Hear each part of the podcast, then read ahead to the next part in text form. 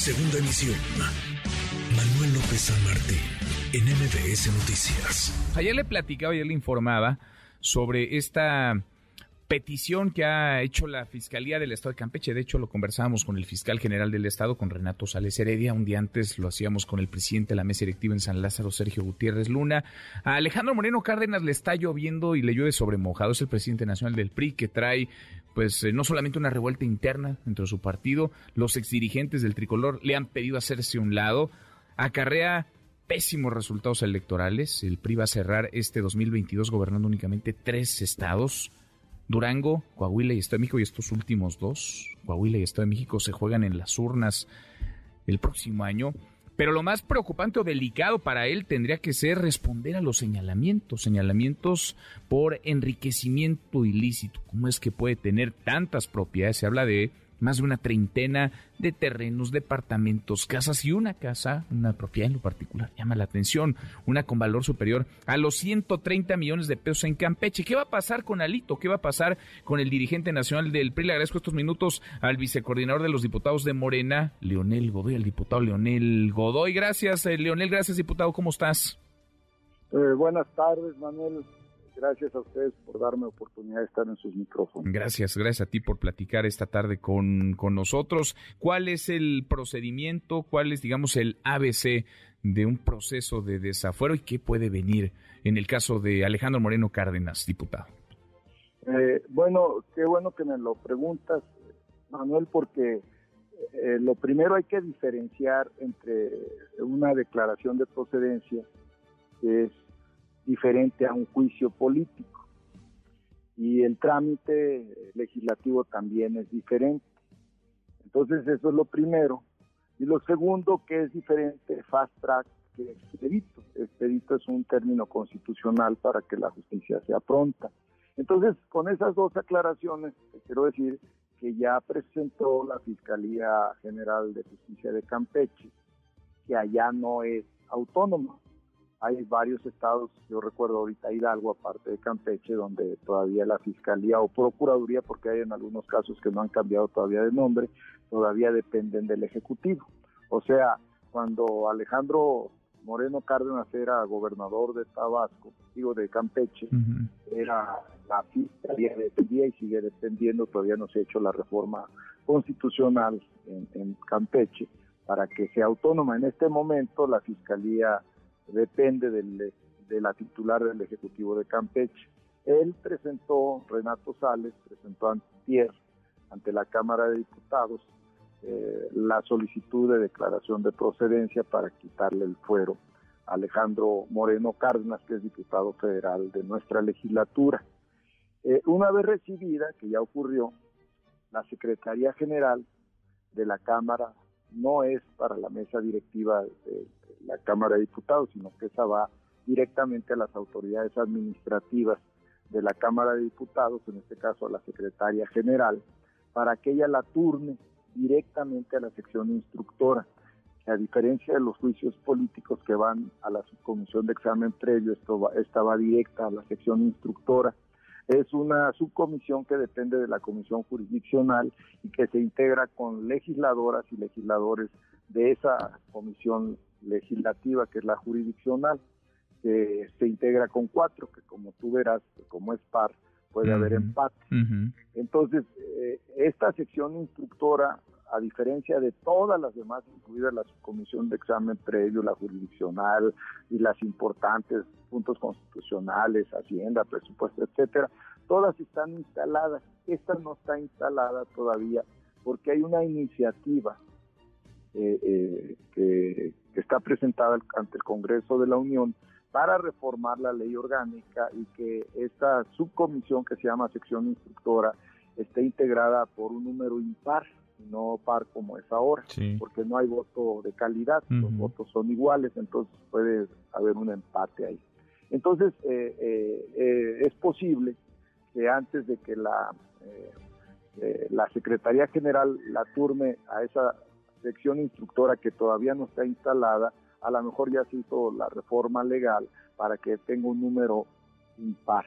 Entonces, eh, pero el, vamos a suponer que estuviera ya integrada, estuviera instalada, estuviera funcionando la sección instructora, se enviaría de la Secretaría General de la Cámara de Diputados directamente a, esta sección instructora.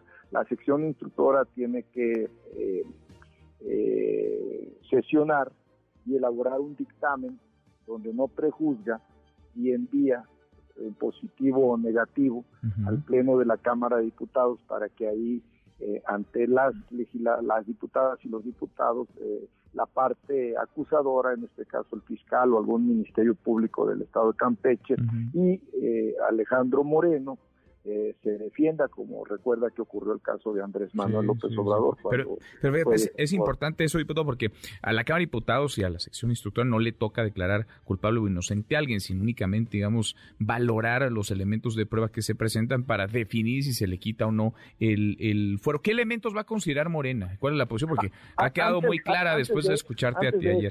sí. Antes de eso, efectivamente, eh, lo que hace la Cámara de Diputados es solo eh, quitarle el fuero para que la autoridad competente, en este caso la Fiscalía, proceda y turne a un juez eh, también del fuero común de Campeche el expediente y ya el juez determine si procede vincularlo a proceso. Y ahí es donde eh, Alejandro Moreno tendrá que defenderse porque hasta este momento eh, lo que él ha hecho es defenderse en, los medios. Ahí que ya con un proceso formal, eh, técnico, jurídico, donde la fiscalía presentará las pruebas de cargo y, y, Alejandro Moreno tendrá el derecho que le corresponde constitucionalmente y que todos debemos de defender de que presente sus pruebas de descargo y ya entonces el juez resolverá si es culpable o no. Entonces, e, esta, esta cuestión todas maneras, eh, sí sirve de valoración lo que el expediente que envía el fiscal, que como tú sabes, ahí no están incluidos los famosos audios de, que ha dado a conocer la gobernadora Laida Sansores en un programa que tiene.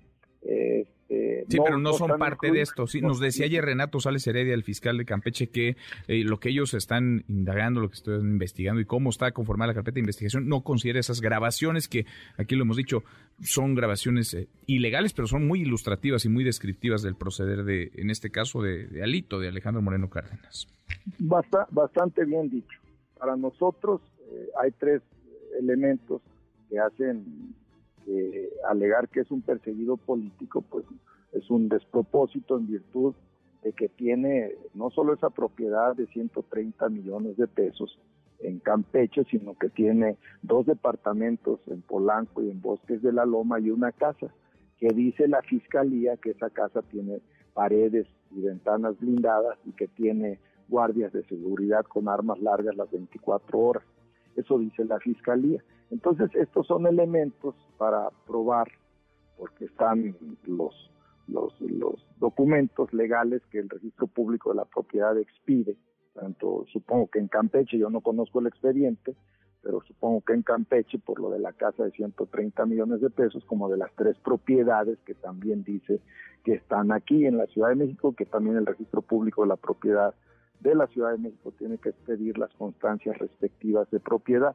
Esos son elementos suficientes más su declaración eh, patrimonial, eh, eh, todo lo que tenga que ver con la cuestión financiera, que también son pruebas, este, los informes bancarios al respecto, estos registros públicos de la propiedad y su declaración patrimonial que tiene que hacer, que está obligado desde que él ha sido político, que ha sido servidor público, con cargos directos o con cargos de elección popular como gobernador o ahora diputado federal. Entonces, esas pruebas para nosotros en este momento son suficientes para declarar de, de quitarles Luego viene una etapa procesal interna, que es en el Pleno de la Cámara, donde él alegará lo que a su derecho corresponda, y ahí se votará finalmente.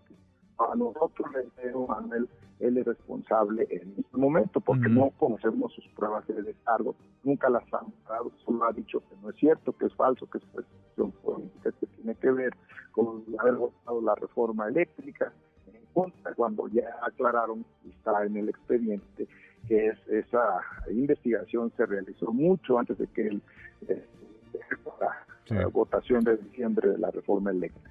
Pues ahí está el tema, un personaje por demás polémico, que insisto, está en el ojo del huracán, le llueve por todos lados a Alejandro Moreno Cárdenas, tan fácil que sería salir, aclarar, explicar si hay explicación, claro, o enfrentar las acusaciones, los señalamientos, por lo pronto nos adelantas, para Morena, eh, vicecoordinador, para Morena, Leonel, Leonel Godoy, vicecoordinador de los diputados de Morena, pues eh, Alito tendría que enfrentar la justicia y votaría en el sentido de retirarle el, el fuero. Vamos a ver, nos explicas las etapas, nos platicas de los tiempos, vamos a ver si esto avanza, si esto camina y vamos platicando también en el camino. Te agradezco, te agradezco mucho estos minutos. Al contrario, estamos a tus órdenes, ya lo hicimos ayer y te lo tenemos aquí por todos estos elementos que hemos comentado con precisión contigo, vamos a votar a favor de despojarlo del fuero constitucional que tiene como diputado federal Alejandro Moreno Cárdenas. Pues lo veremos, lo veremos. Gracias, muchas gracias Leonel, gracias diputado. Gracias a ti. Gracias, buenas tardes. Noticias.